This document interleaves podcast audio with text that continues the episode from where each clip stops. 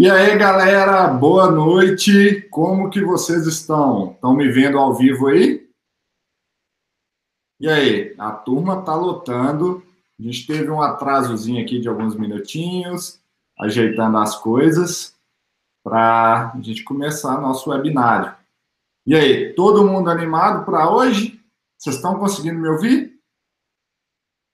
Quem, se vocês estiverem me ouvindo aí, me dá um, me fala assim, ok, vocês estão, estou te ouvindo, tá tudo certo, que aí nós vamos começar nosso webinário aqui hoje. Então, eu quero aí, eu vi que tem muitos novatos aí hoje, gente. Então, eu queria ver aí, para ver quem que são os velhos de casa. Para quem for os velhos de casa, postar a hashtag aí velhaco. Quem que é velho de casa aí, posta a hashtag velhaco. Eu já vi aí no início alguns postando. E quem é novato, eu já vi. Quem já entrou depois, posta a hashtag aí novato, beleza? Então, pessoal, então como eu vi que tem muita gente nova, muita gente bacana aqui nos acompanhando, é, eu vou me apresentar rapidinho. Eu sou Leandro Magalhães, higienista ocupacional da Analytics Brasil, fundador do movimento HO Fácil.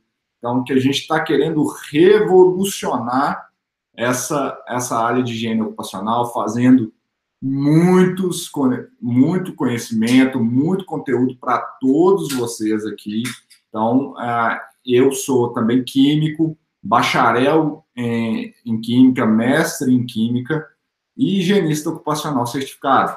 E hoje eu vou falar de um tema que é minha especialidade. Não sei se vocês sabem da minha história aí.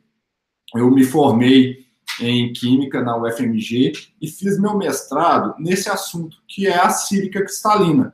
Então, eu vou falar para vocês exatamente um tema super importante que eu estudei a fundo durante o meu mestrado e vou quero passar para vocês o que há mais de profundo no conhecimento de sílica e também ensinar para vocês algumas técnicas novas, coisas que eu vi durante o congresso da AIA nos Estados Unidos, coisas que eu vi do, é, durante a minha estada, o tempo que eu trabalhei na, na Analytics lá nos Estados Unidos. Então, passar um pouco dessa minha experiência para vocês.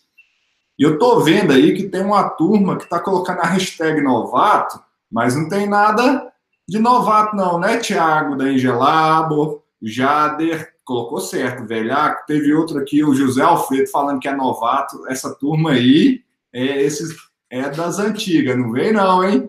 Então, brincadeiras à parte, mas eu quero passar para vocês esse conhecimento que eu trabalhei muito e para quem já trabalha aqui conosco, é, sabe a, dessa minha especialidade, o tanto que eu gosto de falar de sílica para vocês e ajudar muito nesse conhecimento. Então, para os novatos aí, é, eu estou rindo aqui, gente, da hashtag o Tiagão, meu amigo aí, colocou melhor higienista. Chego lá ainda com a ajuda de vocês.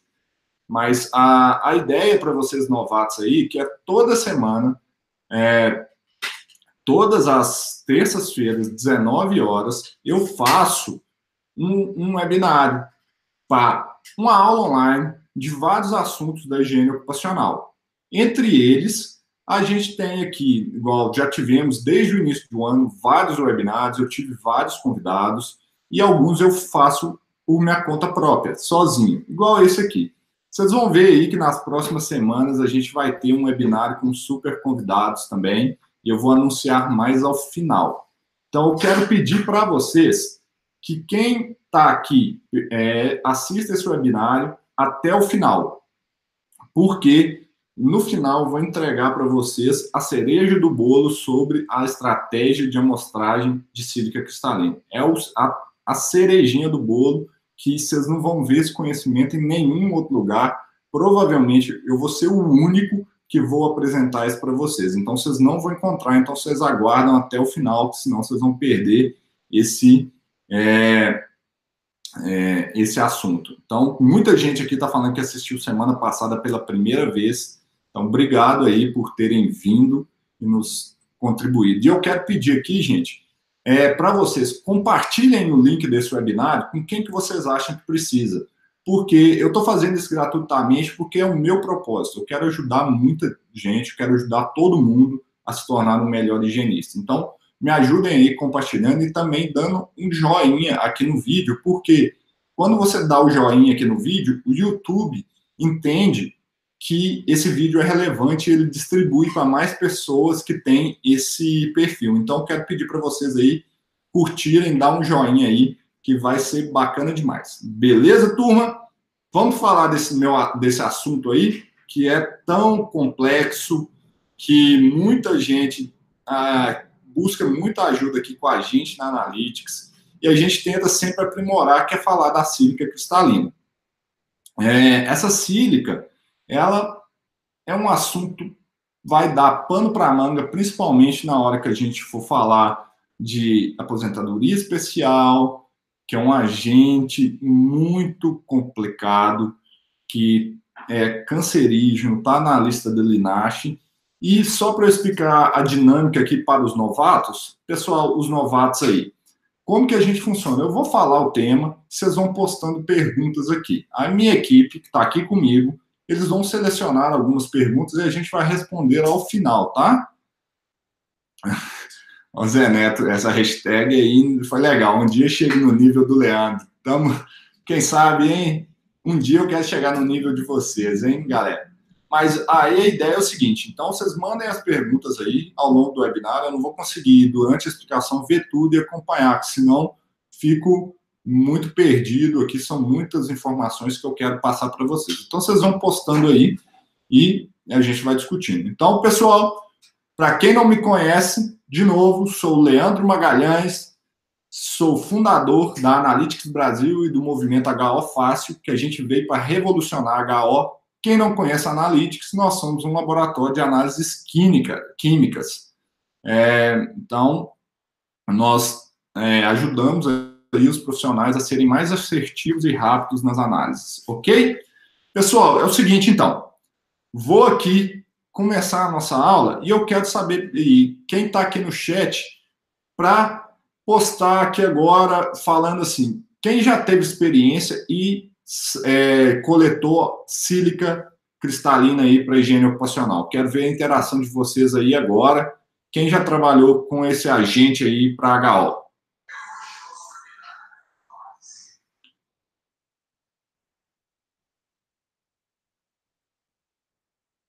Opa, cadê o pessoal do chat? Quem já trabalhou aí? Todo mundo? Cadê? Aí, ó, Kelly. Quero saber como é que a turma tá aí. Felipe, Felipe também.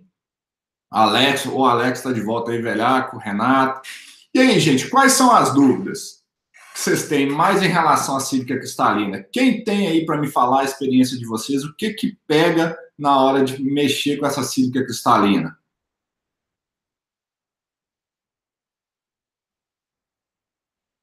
Ah, o Fábio Nobre aqui, eu tô, lembro de você, sim, Fábio. E, e esse aqui eu vou falar exatamente disso aí, é muito importante, hein? O Alfredo, bacana. Rodrigo, para quem não conhece o Rodrigo aí que o Alfredo tá falando, é nosso responsável pelo sucesso do cliente aqui na Analytics. Cara bacana demais, sabe muito de química. Tô, trabalha aqui comigo, faz parte da minha equipe, então é muito legal. Bom, pessoal, então vamos parar de enrolação e vamos falar aí da sílica cristalina. Deixa eu mostrar para vocês. Ah, eu vou compartilhar aqui agora ah, com vocês a minha tela, pra, porque eu quero é, mostrar essa questão da sílica cristalina e a gente desenhar algumas estratégias bacanas para a gente analisar esse agente. Então, primeira coisa que vocês têm que saber sobre sílica cristalina é o que é a sílica, né? Então, é, eu vou tirar um pouquinho essa, essa questão da, da compartilhamento, que eu quero que vocês olhem mais aqui para mim, e porque eu acho que vai ser mais legal. Então, o que, que é a sílica, gente? A sílica é um dos agentes mais é, abundantes na crosta terrestre ele é o dióxido de silício. Só para vocês terem noção, ele é o segundo mineral mais abundante ou mais encontrado na, na crosta terrestre. Ele pode ser encontrado na forma de areias, rochas, minerais e muitos outros agentes, tá? Então ele está presente aí na, na crosta terrestre abundantemente, tá? E só para saber, a sílica é o dióxido de silício, ou seja, SiO2. Bom, e como que isso então afeta a higiene ocupacional? Como que vocês têm que entender esse agente em termos de higiene ocupacional? Na indústria, a gente pode encontrar a sílica numa das indústrias mais comuns, tá? Vou listar algumas aqui que são muito comuns e eu quero que vocês parem e pensem aí. Então, a sílica está presente em fundições, construção civil, mineração, nas indústrias que fabricam cerâmica, vidro, e até hoje, apesar de jateamento com areia estar proibido, alguns tipos de jateamento abrasivo ainda utilizam materiais que contêm sílica cristalina. Então, por mais que o jateamento de areia esteja proibido, alguns materiais abrasivos ainda para jateamento contêm sílica e muitas vezes sílica cristalina. E quando a gente fala também das cimenteiras, produção de cimento e asfalto são algumas das, das indústrias que contêm uma grande quantidade de sílica cristalina. Bom, eu quero mostrar aqui para vocês um, um, um, o que é super importante vocês saberem sobre sílica cristalina. Ah, por que, que a gente fala tanto em sílica cristalina? Ah, não sei se vocês sabem, existem principalmente dois tipos de sílica: a sílica amorfa e a sílica cristalina. Só para vocês entenderem, a sílica cristalina é a sílica que é danosa aos, a, ao ser humano. Ela que causa as várias doenças. E existe também a sílica, a, a sílica cristalina que causa danos, tá, gente? E a sílica amorfa, ela não causa danos. Só para vocês entenderem, então, o que, que é esse tal de sílica cristalina? Eu vou mostrar um slide aqui rapidamente para vocês verem é, um, um, desenho que pode ser muito interessante para vocês compreenderem melhor essa questão da sílica cristalina. Bom, a sílica cristalina, então, pessoal, é isso aqui, ó. Quando eu olho para a estrutura química da sílica, ela tem um arranjo periódico bem organizado desses átomos de silício e oxigênio. Ou seja, ela apresenta um padrão de difração que é bem definido. Então, por causa desse arranjo desses átomos ao longo da estrutura do sólido, então é um sólido que tem um arranjo dos átomos, igual vocês veem aqui. Esse arranjo desses átomos, ele é periódico. E com isso, ele produz um padrão de difração bem definido. E o que quer dizer um padrão de difração? Fiquem com essa palavra difração aqui na cabeça. E no caso de higiene ocupacional, esse material ele se apresenta de uma forma policristalina. E o que, que é um material policristalino? É um agregado de vários é, cristais em pequenos tamanhos. Então, se você tem vários metais de pequenos tamanhos, tamanhos muito pequenos, e um agregado, um monte de pozinho com esses cristais, a gente chama de material policristalino. E é assim que são encontradas as amostras de sílica cristalina para higiene ocupacional. Quando a gente fala em higiene ocupacional, a gente está interessado em duas formas: o quartzo e a cristobalita. Somente elas, porque são as formas mais abundantes de sílica cristalina, sendo que o quartzo é responsável por 99% das exposições. Quando eu estou falando de sílica amorfa, eu estou falando de uma estrutura completamente desorganizada. E essa estrutura totalmente desorganizada, ela não produz um padrão de difração. Ela não tem picos bem definidos. Então, quando eu falo de fração, só para vocês lembrarem lá das aulas de física, é aquele fenômeno da luz, que quando a luz atravessa um, orifício que tem mais ou menos o mesmo comprimento de onda dela, ela contorna aquele obstáculo e forma picos, né? E com interferências positivas, onde aí aparecem os picos, interferências negativas que tem ah, onde não vai apresentar sinal. A silicamorfa, por ela não ter um arranjo periódico, ela não apresenta esses, esses, é, esses picos. Então, é muito comum então, a, as exposições acílicas amorfas e a gente vai ver qual é a importância de cada uma delas no caso de higiene ocupacional. Viram aí, pessoal? Ficou alguma dúvida em relação à sílica cristalina?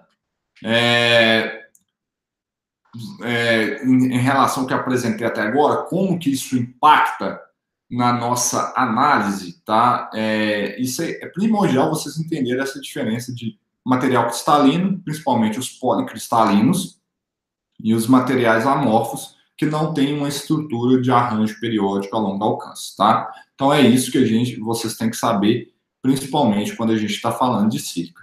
E por que, que vocês têm que saber muito sobre isso da sílica cristalina?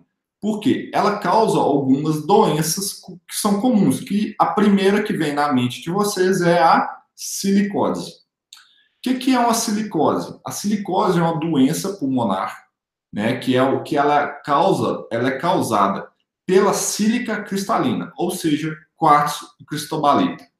Se vocês forem ver nos estudos, a cristobalita tem um agente pior do que o quartzo no, para causar a silicose. Porém, como a presença dele geralmente é muito menor, nós vamos ver que o limite da CGH foi mantido constante para essas duas frações. Então, a silicose é essa doença crônica e ela é incurável e ela é causada quando o trabalhador ou quando a pessoa inala pequenas partículas de sílica cristalina. Fique bem claro, somente cristalina. A sílica amorfa não causa silicose, tá? Então, isso aí é fundamental para vocês entenderem. Então, pequenas partículas, ela tem que atravessar todo o sistema respiratório e se depositar nos pulmões. Então, essa deposição nos pulmões e que causa silicose. E por que que causa isso? O material cristalino geralmente é um material muito duro. E essa partícula fininha, ao chegar no alvéolo, o corpo não consegue ficar livre dela.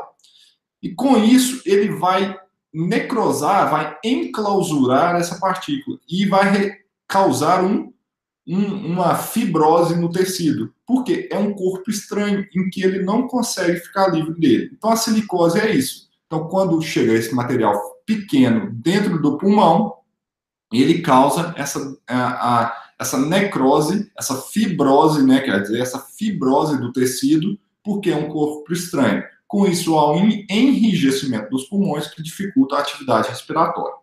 Além disso, gente, que aí é super importante você saber que vai estar diretamente ligado à aposentadoria especial, o quartzo e a cristobalita, segundo a IARC, que é a Agência Internacional de Pesquisa sobre o Câncer, ele é considerado um carcinogênico. Ele está no grupo 1 da IARC.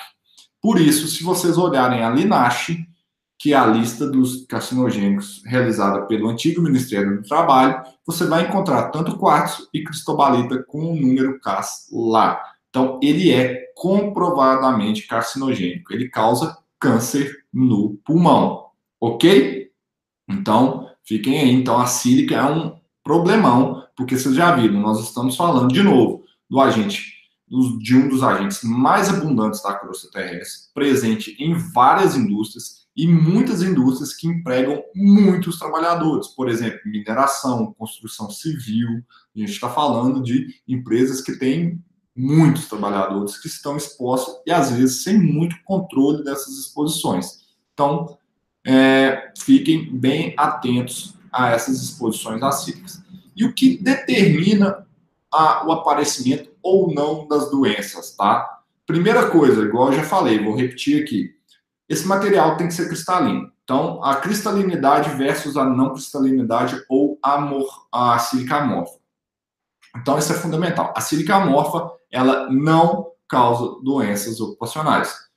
Silicose e, e, e, câncer de pulmão. Então, a gente tem que olhar somente para a cristalina, e aí a gente está falando de quartzo e cristobalita.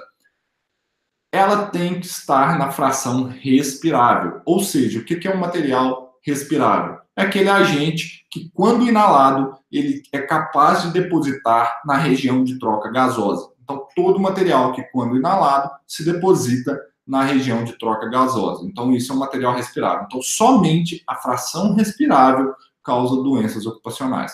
Ele está ligado diretamente à concentração de sílica cristalina, ao tamanho da partícula, porque a gente está falando de, de, da fração respirável, e também do tempo de exposição. Ou seja, é uma doença que a gente está pensando de efeitos crônicos. Então, leva tempo, exposições durante alguns anos para que ela comece a aparecer. Ela não é uma doença ou um agente que causa efeitos agudos. Então, ela causa essas doenças como silicose e câncer de pulmão, são doenças que são causadas devido a um tempo de exposição mais prolongado, ou seja, exposições mais crônicas. E aí, pessoal, estão gostando até agora? Estão curtindo? A, a aula, assunto aí que às vezes muitos já dominam, mas é importante aí para vocês ficarem atentos e entender melhor sobre a coleta desse agente, ok? Então, ficou claro essas doenças? Ficou claro aqui que para a gente mexer com esse negócio, a gente está lidando que causa doença somente fração respirável e também a, a cristalina. A morfa Inclusive, vocês vão ver que eu vou falar isso, ela não tem nem limite, ela foi até tirada dos limites da CGH. Bom, pessoal, outra coisa que eu esqueci de falar, mas eu vou falar aqui agora, é o seguinte: uh, essa, esse webinar vai ser todo baseado em CGH. Não vou falar muitas coisas aqui de sílica, por um motivo, ó, de NR15. Por um motivo, NR15 não protege ninguém tá? Ela é muito antiga, muito defasada. Então, quando eu for falar de limites, de várias coisas, eu vou utilizar a base da CGH. Ah, o meu propósito é todo prevencionista e não é, legal, tá? Então, NR15 vocês usam apenas para laudar, é, fazer laudos de insalubridade, enquanto eu recomendo a todos, quando for fazer um, um trabalho preventivo, um trabalho de PPRA, utilizar os limites da CGH, ok? Então, ah, se vocês me perguntar, mas a NR15 permite um limite? Ó, literalmente eu não quero saber de limite da NR15, porque eu não estou falando aqui até agora de laudo de insalubridade. A gente está pensando em prevenção, as estratégias que eu estou trazendo para vocês aqui é o que há de mais moderno em higiene ocupacional. E NR15 a gente sabe que não tem modernidade, né, galera? Então a gente vai abordar. Então no final eu vou falar, vou ler as perguntas aí para mais aí para a gente conversar, ok? Bom, gente, voltando esse assunto é, de silicose, só para vocês entenderem mais um pouco de silicose. Existem praticamente três tipos de silicose. Aquela silicose crônica, que ela se desenvolve depois de 10 anos ou mais das exposições. Então, a partir da primeira exposição, uh, ela vem a se desenvolver a partir de 10 ou mais anos. Essa é o tipo de silicose crônica. A silicose acelerada, ela pode acontecer e ela ocorre entre 5 e 10 anos da primeira exposição e geralmente são aqueles indivíduos que têm uma predisposição para o desenvolvimento desse tipo de doença. Então, por mais que você é, espere um adoecimento de longo prazo, quer dizer o quê? Esse trabalhador que trabalhou acima do limite por um tempo pequeno, que a gente tá, vai falar de cinco anos, ele já pode começar a desenvolver essa silicose. E tem a silicose aguda. A silicose aguda, ela, é, ela pode ser desenvolvida com de algumas semanas e até cinco anos. Isso ocorre quando? Quando você tem trabalhadores que estão expostos a uma concentração muito alta, ou seja, concentrações muito acima dos limites de exposição, duas, três vezes acima dos limites de exposição, já podem gerar uma silicose aguda, tá? Porque imagina a carga no sistema respiratório desse trabalhador. Então, essa silicose aguda, a gente tem que levar em consideração as exposições muito altas. Lembrando que isso, às vezes, é a realidade de muitas situações, em muitos setores que a gente tem aqui no Brasil, tá? Então, isso é comum.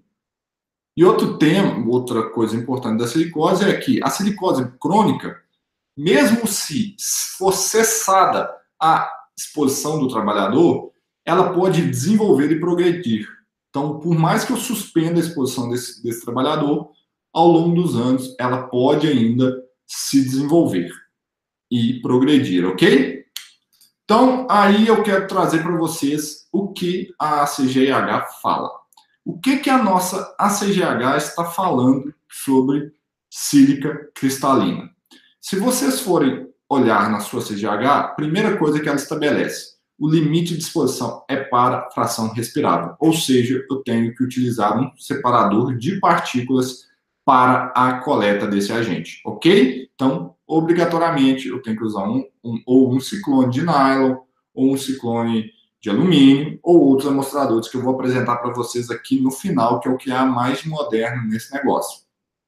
O limite da CGH é para quartzo e cristobalita. Se vocês olharem lá na CGH, está entre parênteses, quartzo e cristobalita, e o número CAS que está é, entre parênteses lá é dos dois. Então, ela considera somente esses dois agentes. E esse valor é um limite do tipo média ponderada no tempo, ou seja, TWA para 8 horas diárias ou 40 horas semanais, de 0,025 miligramas por metro cúbico. Gente, 0,025 miligramas por metro cúbico.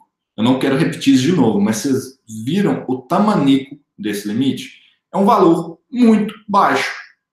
É um valor extremamente baixo para exposições a 8 horas. Então, fiquem atentos a isso. É a CGH atualiza todos os anos e isso aqui são os limites mais modernos que tem.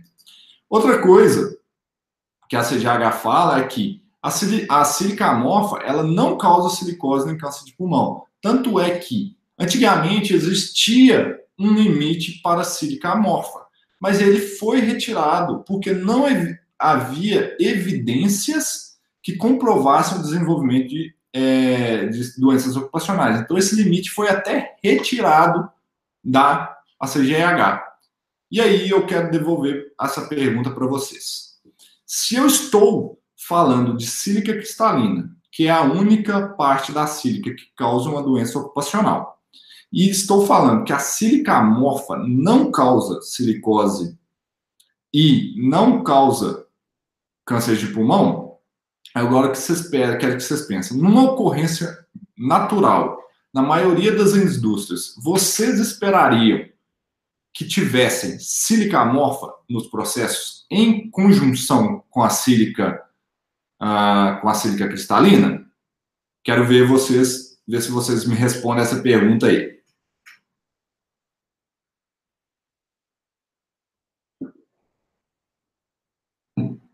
Tem sempre um delayzinho aqui, né, gente? É, entre meu áudio e a resposta de vocês, mas eu vou aguardar aqui a manifestação. Vocês esperam isso ou não da presença de sílica amorfa? Ó, o Renato já falou que sim. E aí eu faço mais uma pergunta. Se a gente espera, então, sílica amorfa junto com sílica cristalina, o que, que vai acontecer se eu não tiver uma análise que é específica para sílica cristalina. Vocês já pararam para pensar? Se minha análise não é específica para sílica cristalina? E aí? Vocês concordam que essa sílica amorfa pode ser um interferente que vai jogar o seu resu resultado lá para cima e às vezes você pode concluir que há sílica cristalina na sua amostra, porém não tem. Isso é a importância da correta seleção do, do método de análise. Igual o Renato falou aqui. Isso se chama falso positivo ou interferente positivo. É... Então, gente, vocês têm que selecionar um método. Hoje, quando a gente fala de higiene ocupacional, existem basicamente dois métodos de análise: o método de difração de raio-x e o método de infravermelho. Então, vou compartilhar aqui minha tela para vocês verem.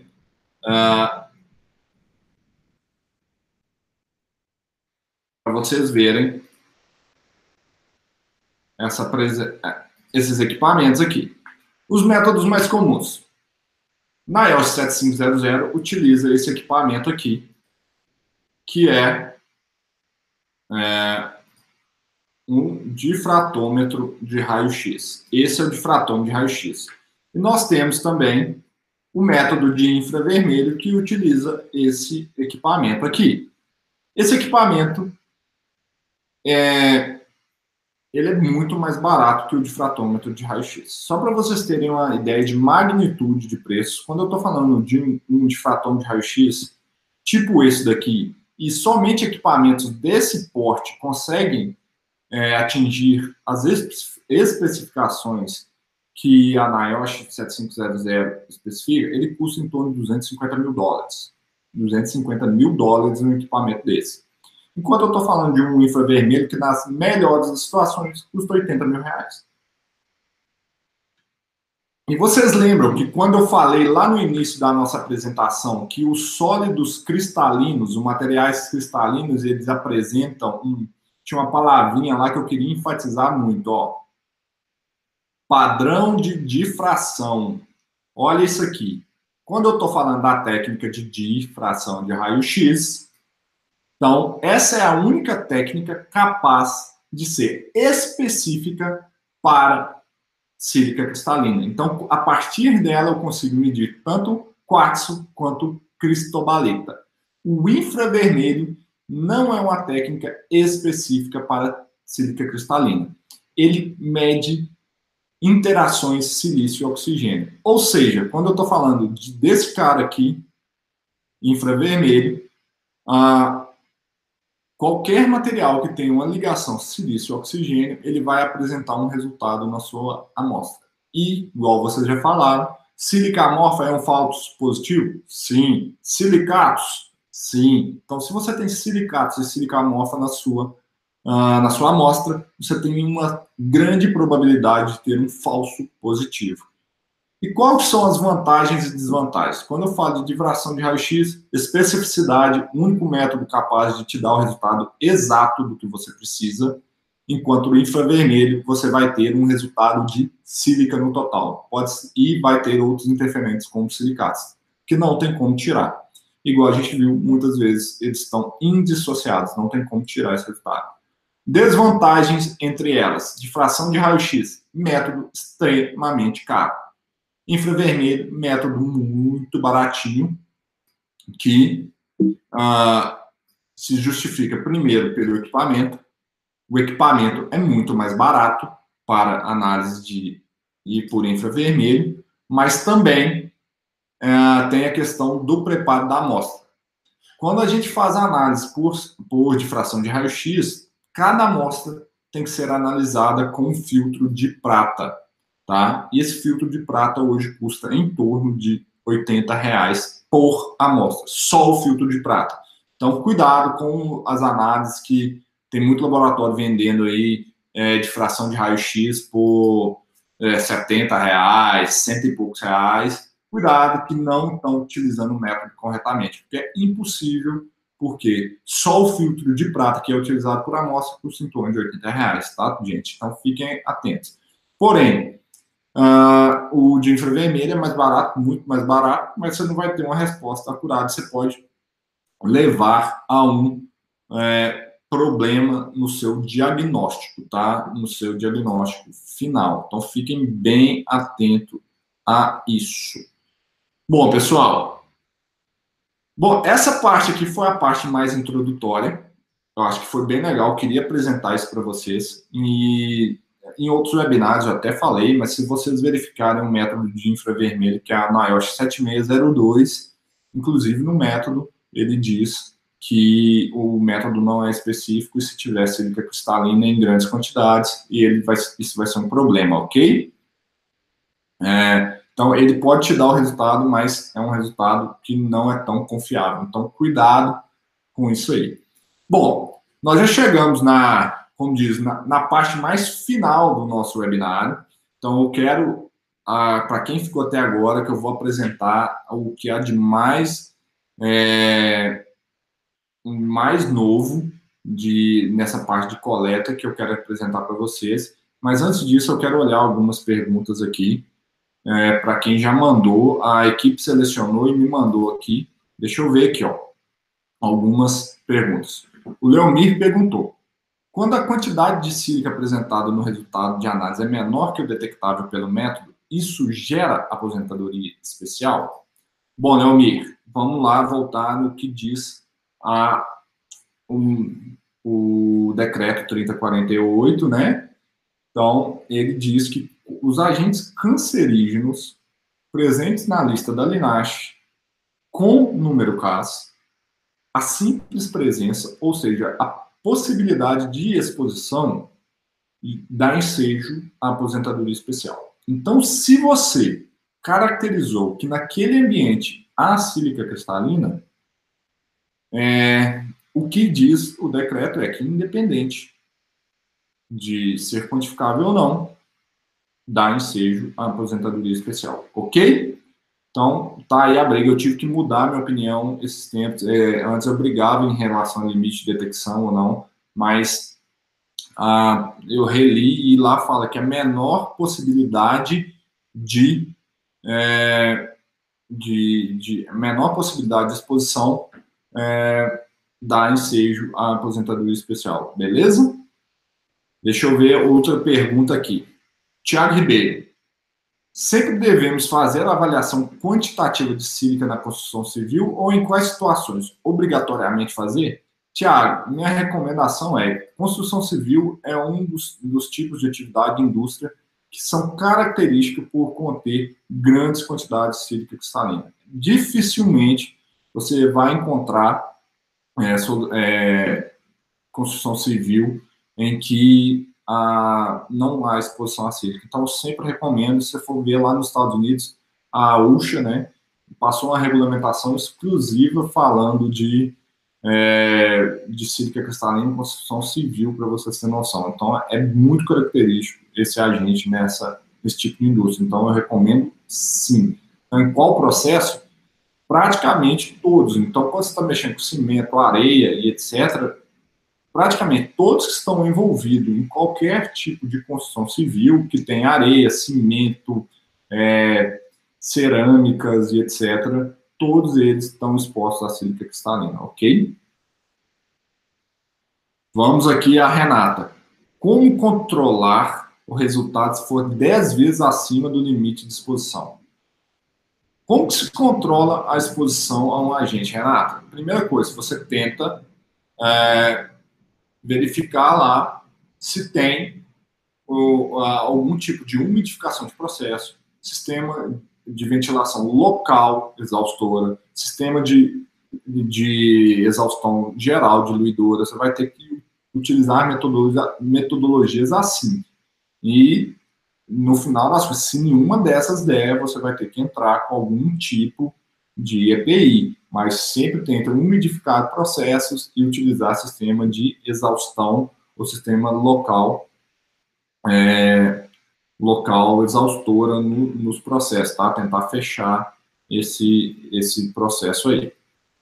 Uh, Felipe, se deixar o trabalhador durante um determinado tempo em um setor sem exposição de sílica, pode diminuir consideravelmente o TWA desse agente? Felipe, se a exposição dele externo não for não tiver exposto, sim, porque você ele está durante um período sem estar tá exposição. Então, sim, pode uh, diminuir.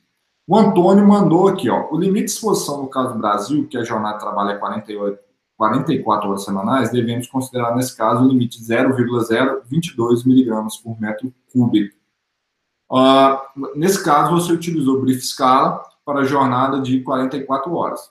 Você pode utilizar isso, mas o que essa GH fala e vários outros órgãos dizem é que você tem que usar isso com parcimônia e saber o que você está fazendo, entender muito de toxicologia. Não há um consenso até hoje se usa ou não. Uma das linhas você pode usar, outra linha é não usar. Eu, Leandro, aí eu vou te dar um argumento simplesmente não é muito técnico, porque eu não tenho conhecimentos tão avançados de, de toxicologia para concluir sobre isso. A minha opinião, aí é opinião pessoal, tá, gente? Eu utilizaria dessa forma que você apresentou, o brief escala, mas porque eu estou diminuindo o limite, sendo mais prevencionista, ok? Mas aí é um critério pessoal meu. É, deixa eu ver outras perguntas aqui. Vitor, é, então, utilizando o método NIOSH 7602, não será possível avaliar, avaliar sílica cristalina, correto? Vitor, é o seguinte, ele vai te dar o resultado de sílica total, incluindo sílica amorfa, sílica cristalina, e também vai aparecer, nesse caso, lá até outros silicatos, mas ele não é específico, ok? Então, é, essa é a grande diferença. Ah, deixa eu ver aqui mais uma pergunta. O Felipe, você tem algum exemplo prático da diferença de resultado entre as duas metodologias para a mesma amostra? Sim, uh, teve um case de sucesso nosso aqui, Felipe, que uh, a gente captou um cliente novo na Analytics em que eles utilizavam terra de atomácia. Terra de atomácia é muito utilizada para filtração. E o que, que aconteceu? é, ela é formada por muito de sílica amorfa, mas contém um pouco de percentual de sílica cristalina. E é, essa consultoria estava dando, estava é, avaliando esse, essa terra de atomácia em um cliente deles, e ela estava dando em torno de 39, 40% de sílica cristalina em média. E eles estavam suspeitando, porque já tinham estudado e, e principalmente, é, pensavam que era sílica amorfa. E aí, quando a gente trocou, eles chegaram aqui justamente através de, desses materiais que eu divulgo, sempre falando na, na 7500, eles trocaram e refizeram todo o estudo, né, de várias amostras. Só para você ter noção, a queda foi, quando utilizou o método 7500, o percentual de sílica girou entre 4% e 5%. Então, teve uma queda significativa. Por quê? A grande parte da terra de atomácia era sílica amorfa, e ela estava contribuindo falsa, é, sendo um falso positivo no resultado de análise. E, e isso eles estavam levando a conclusões erradas. Quando utilizou um método mais adequado, eles aí sim conseguiram reduzir as exposições e, com isso, diminuir demais o pagamento de salubridade, aposentadoria especial, é, na aposentadoria especial não, né, mas controle de agentes, etc. Tá? Então, foi, foi uma mudança assim, significativa nos resultados, ok? Então, muita gente que estava exposto muito acima do limite, ao final acabou sendo exposto a um limite menor. Bom, teve uma aqui que me chamou a atenção. O Alex falou do método 7603 Uh, o 7603, Alex, se eu não me engano, ele ainda utiliza infravermelhos, porém ele é para uma matriz bem específica, que é o caso de carvão mineral, tá? Uh, ainda assim, se você ler o método lá, é, ele fala que na presença de grandes quantidades de, de sílica amorfa, é, ele não é adequado, tá? Então, assim, por isso que eu sempre indico o método de sílica cristalina por 7500, ok? Então, isso aí. IR, que é infrared do inglês, não é, é não é o mais adequado para a sílica, beleza? E tem vários interferentes. Pode ler lá que a sílica é um, a sílica amorfa é um deles também. Uh, só mais um ponto aqui para eu responder a do Alex, pessoal, porque eu mencionei jateamento, né, gente? É, fiquem atentos, com granalha de aço, etc., aí costuma não ter sílica, mas quando você usa outros tipos de abrasivo, verifique a composição desse abrasivo, que pode ter sílica sim. Bom, pessoal, para a gente começar a encerrar uh, esse aqui, a parte final, que é a cereja do bolo, que eu quero mostrar para vocês, aí eu vou trazer esse conhecimento que vocês não vão encontrar em nenhum outro lugar, tá? É, sobre sílica. Então, a primeira coisa que eu quero mostrar para vocês é o seguinte: quando a gente está falando de um TLV-TWA de 0,025 miligramas por metro cúbico, é um valor muito baixo, não é? Uh, quando a gente fala de TLV-TWA, a gente está falando de uma coleta de 8 horas, ou uma conclusão sobre a exposição em 8 horas, correto? Então, eu quero que vocês façam uma análise crítica e Analisem um ambiente de trabalho que contenha, seja esse daqui que eu estou mostrando para vocês. O que, que vocês imaginam que numa mineração a céu aberto, como eu disse, é um dos ambientes que mais conhecidos por terem grandes exposições à sílica cristalina, qual, qual que seria a probabilidade das exposições desses trabalhadores no ambiente desse serem superiores a 0,025 miligramas por metro cúbico? E aí, o que, que vocês acham? Eu, o que eu tenho para dizer para vocês é que a probabilidade é que 90%, a maioria das exposições desses trabalhadores, sim, estarão acima de 0,025, a não ser que tenha um controle muito, muito bom. Esse valor é muito baixo. Mas aí eu quero, vou voltar a tela aqui para mim, aí eu quero que vocês parem e pensem. Se eu já imagino qualitativamente que essas exposições já estejam acima desse limite, faz sentido. Eu estou pensando como prevencionista, tá, pessoal? Pensamento prevencionista. Faz sentido eu ir lá e coletar uma amostra de jornada completa? completa? E aí? Qual vai ser o resultado que eu vou ter após a coleta desse agente de jornada completa? Vai ser simplesmente que eu vou ter uma exposição acima do limite de exposição. Concorda?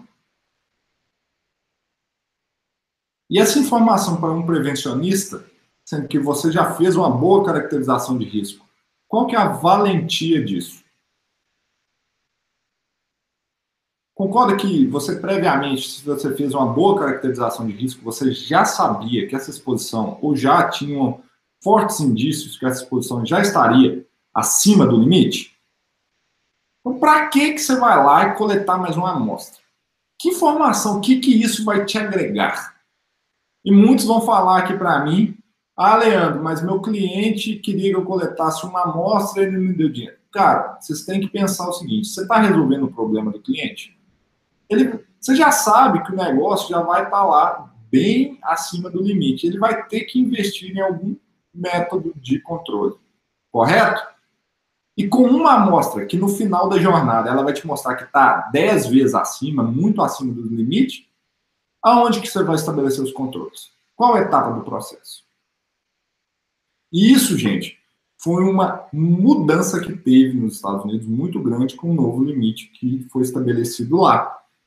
E com isso, vários fornecedores começaram a desenvolver alguns equipamentos para fazer algumas amostras dos agentes por tarefas. E deixa eu te mostrar por quê.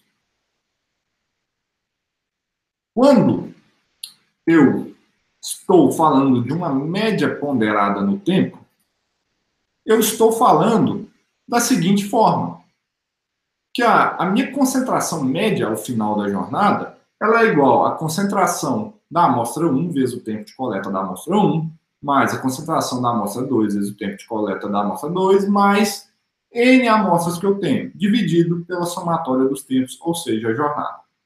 Então, uma amostra, se eu coletei uma amostra representativa da jornada, ela, ela me dá a média ponderada no tempo no final da jornada. Porém, se eu começo a fazer amostragens da jornada de trabalho ou fazer amostragens da, é, das tarefas, vocês concordam que eu começo a ser muito mais assertivo em entender os problemas que aquele cliente tem? Então, se eu começo a mostrar cada uma das tarefas, eu conheço as exposições dos trabalhadores por tarefa.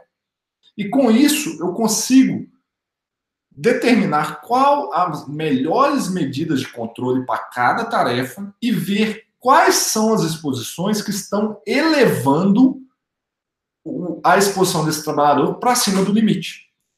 voltando à nossa premissa, você fez uma boa caracterização de risco e você já tinha fortes indícios que essa exposição estaria acima do limite. Então, uma amostra a mais não tem valentia alguma, você não está agregando nada ao seu PPRA e muito menos para o seu cliente.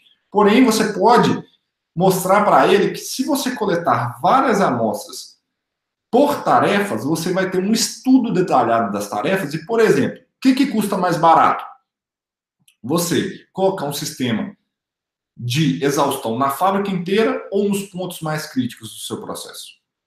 Gente, isso é o que está acontecendo de mais novo no mundo, nos Estados Unidos, na Europa. O pessoal tem mudado a, a forma de coletar amostras para amostras de tarefa quando se julga que as exposições já estão muito altas. E isso nos permite, isso é muito bacana por causa desta fórmula da média ponderada no tempo. Ela nos permite, a partir de várias amostras, calcular a média ponderada no tempo e ser muito mais assertivo nas nossas conclusões e diminuir custos para os nossos clientes ou para a nossa empresa. Vocês estão me perguntando, como assim, Leandro? Se eu tenho que coletar mais amostra, como que eu vou diminuir custo? Eu quero, aí eu devolvo para você. O que, que custa mais barato? Um, uma medida de proteção ou algumas amostras coletadas para você entender o perfil de exposição dos trabalhadores? Provavelmente você vai me responder falando que será a, as medidas de controle são muito mais caras. E você estudando isso, é possível você dar uma solução mais assertiva para o seu cliente. Então, isso é o de mais novo. Aí você está me perguntando, tá, Leandro, mas como é que eu vou coletar esse negócio? Tem sempre volume mínimo e volume máximo dos agentes. Então, para vocês entenderem, foram desenvolvidos, por exemplo, a SKC, que é um dos fabricantes de equipamento, desenvolveu os impactadores. A partir dos impactadores, a gente consegue fazer amostragens até de 30 minutos de, por tarefa.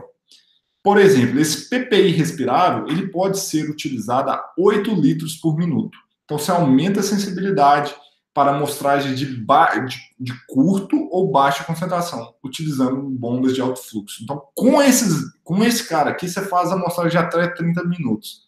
Com os de 4 litros por minuto, você faz a amostragem de até 4, por volta de 4 horas e 2 litros por minuto, amostragem de 8 horas. E esses agentes são validados porque e eles são totalmente validados, eles têm uma curva eles aceitam a, o critério respirável. E esse aqui é moderno. Esses caras são descartáveis ou você pode pedir os fixos, tá? Então, esse, isso aqui é o que mais novo está em moda nos Estados Unidos, gente. E o que eu tô passando para vocês é um conceito disruptivo na área de higiene ocupacional. Eu sei que muitos aí devem estar falando assim, ah, o Leandro tá doido, tá falando para coletar várias amostras, é, e, isso vocês têm que pensar, gente, porque aonde que vocês vão conseguir gerar e poupar custos para os, os trabalhadores. Então, é, é para os seus, pros seus é, clientes. Igual voltando, assim, ó, é, os controles individuais, os controles de proteção são muito caros, gente. Então, às vezes, com mais amostras, vocês conseguem entender melhor esse perfil de exposição. É muito importante. E esses métodos você já consegue pegar e mandar direto para analisar por, pelo método de 7500. O Francisco pediu, é, o Ronaldo, quer dizer, pediu, dá um exemplo, por favor. Imagine só uh, que você tem uma marmoraria. Outro ambiente que é muito característico, que você tem é, exposições muito altas à sílica. É, vou, vou exemplificar aqui com três processos mais simples, tá, Ronaldo? Imagine que você tem um trabalhador que, durante a parte da jornada, ele corta as chapas de granito, no segundo etapa, ele monta as peças, ele, ele corta elas assim, dá só dá um acabamento grosso para colar as peças. E na última etapa, ele dá o acabamento fino, polimento, lixamento dessas peças. Você consegue, por exemplo, com esses impactadores, ou amostradores de grande volume, coletar cada uma dessas etapas separadas, mesmo que elas durem uma hora, duas horas, o que talvez você não conseguiria fazer com um amostrador, um ciclone de nylon, um ciclone de alumínio.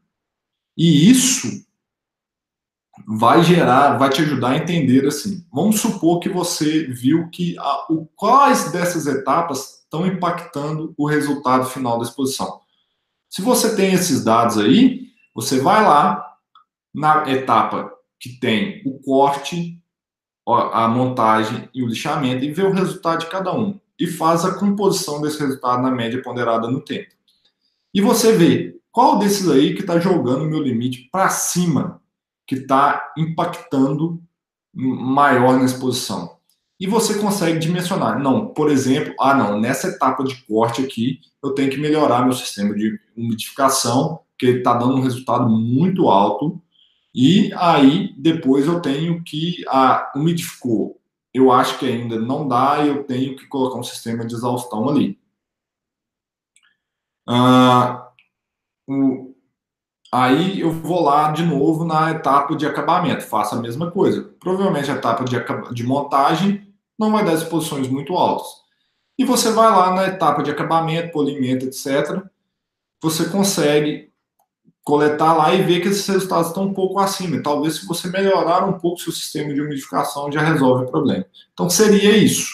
A, a, como que você utilizaria esses agentes para ter um melhor resultado e entendimento das exposições e dimensionamento das medidas. Qual que é o tempo mínimo, gente? Em torno de uma hora, duas horas, é, dependendo da sua bomba, é, de 8 litros, dá para a gente coletar até 40, 50 minutos da exposição do trabalhador. José Alfredo perguntou em relação ao preço da análise. O preço da análise é o mesmo, tá, José Alfredo? Para o laboratório não muda nada. Uh, o que vai mudar é que você vai ter que adquirir esses impactadores. Existem um impactador descartável, que aí você tem que cotar com o fabricante, uh, e tem os impactadores que são reutilizáveis, mas requerem manutenção eu tenho, é, a última vez que eu conversei com a Faster, eu, se não me engano, estava em torno de 100 e poucos reais cada um deles. Lembrando, gente, eles são muito úteis para um estudo de base, para você conhecer melhor as exposições desses trabalhadores, ok? Bom, pessoal, a grande não, os Alfredo, não são passivos, são todos ativos. Vocês precisam de bombas para coletar esses agentes. Não são passivos, são amostradores ativos. Todos vocês têm que ter bomba. Eu estou falando de vazão. Quando eu falo com vazão, vocês têm que é, ter bomba para coletar. E vazão sempre fixa, tá? Ok, turma? Então, ah... bom, gente, qual que é a grande vantagem, né? Só para a gente ir encerrando aqui esse webinar, é o quê? Que você às vezes vai gastar um pouco mais com a amostra, mas vai gastar menos com os sistemas de controle. Então você vai saber quais são as exposições mais significativas. Você vai ser mais assertivo, quem sabe até diminuir, uh, inclusive nos exames etc. E isso vai gerar custo-benefício. Então, isso aqui que eu apresentei para vocês é para quem quer fazer um trabalho diferenciado, tá? É, tá trabalhos comuns e lá coletar uma amostra só para saber se está acima ou está abaixo, não vale a pena porque vai sair muito mais caro. Mas se vocês querem se diferenciar, apresentar um, é, um trabalho diferente, sair na frente da concorrência, mostrar o problema que alguns uh, trabalhadores podem estar, apresentar a solução diferenciada para o seu cliente, isso é uma saída, ok? Vou responder as últimas perguntas aqui e eu vou interagir mais com vocês aí. Então, quando realizar a variação de poeira de sílica ou sílica sozinha? Bom, essa é pergunta do Gilberto Campos. E ela é o seguinte, Gilberto, uh, sempre que você é, tiver fazendo comparações com a, o anexo 12 da NR15, você obrigatoriamente precisa de ter a, o percentual de sílica. Se você for utilizar para a ACGH, você não precisaria, porque o limite lá é, é o próprio para a sílica, ok? Então, assim, mas em tese, a legislação brasileira manda, você tem que fazer sempre é, segundo a NR15, então, obrigatoriamente você tem que contar com esse agente aí para a NR15. Em termos prevencionistas, você não precisaria, ok? Deixa eu ver outro aqui. Uh, segurança TST. Posso fazer somente avaliação de respirável mais sílica, ou seja, sem realizar avaliação de poeira total?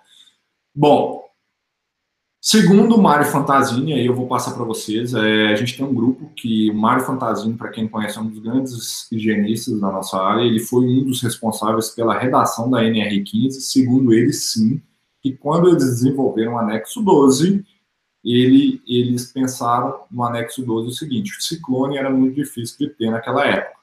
Então, aí, para que fosse atendido isso, eles colocaram os dois limites. Eu tenho, é, eu tenho receio de usar isso, entendeu? É, porque tem muita gente que não entende isso. Pode ser que uh, cobre as duas, tá? Mas em tese, o que o Mário Fantasini, que foi um dos redatores da NR15, é, fala que pode. O meu medo é só a canetada no final, ok? Deixa eu ver outros aqui. Alex, no, no corte de quartzo a onda, é eficaz para minimização da presença cívica? Minimizar, sim, porém, não é uma garantia que não esteja acima do limite, ok?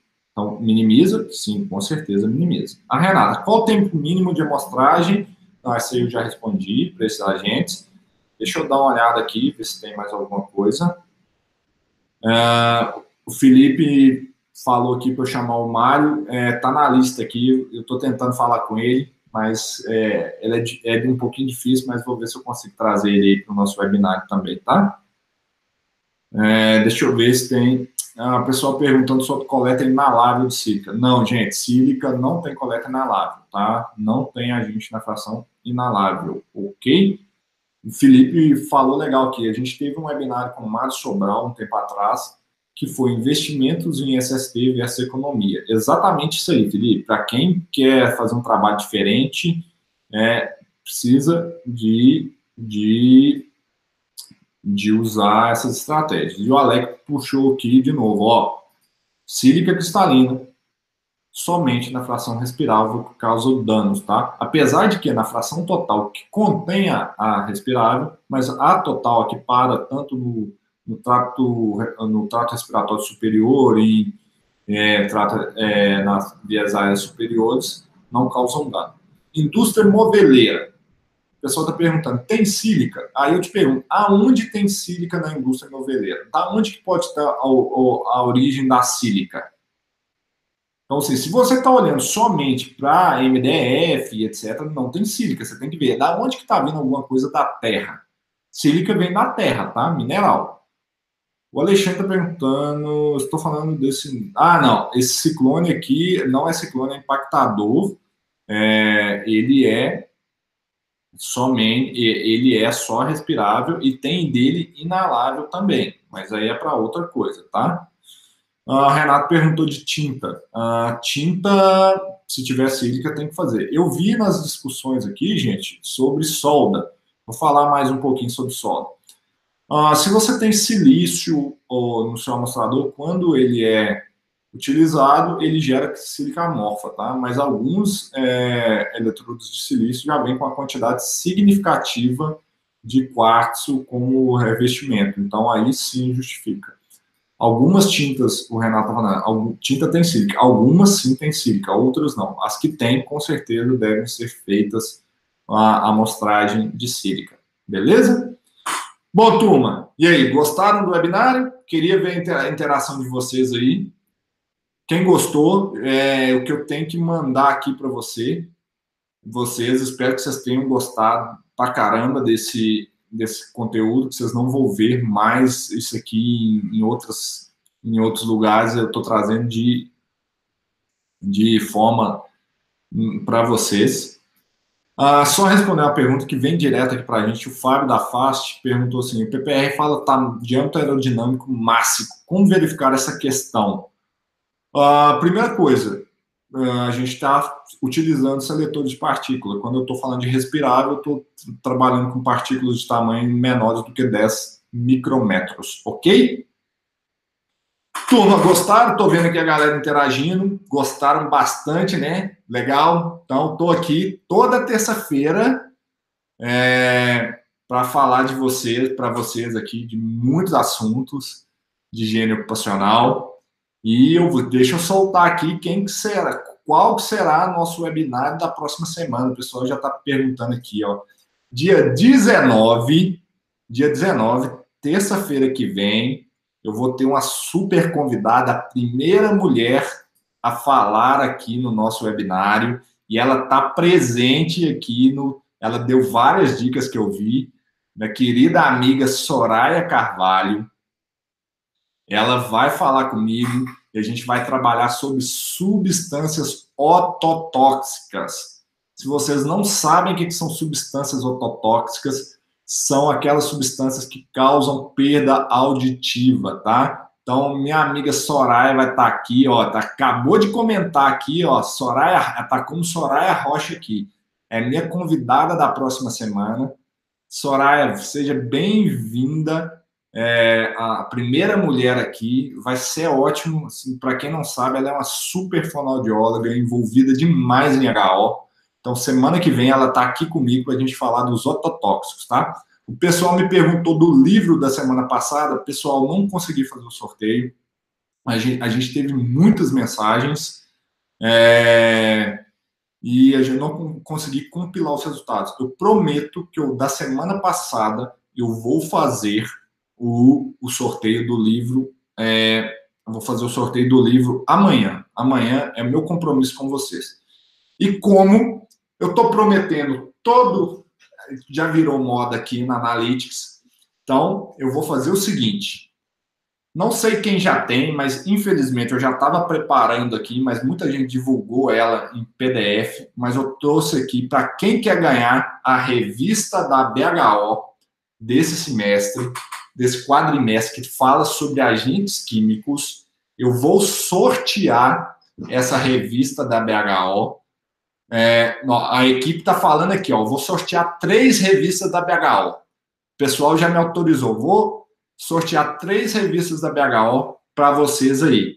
Quem quer a revista da BHO vai fazer o seguinte: vai mandar um WhatsApp para a gente com eu quero e o número é o número de sempre.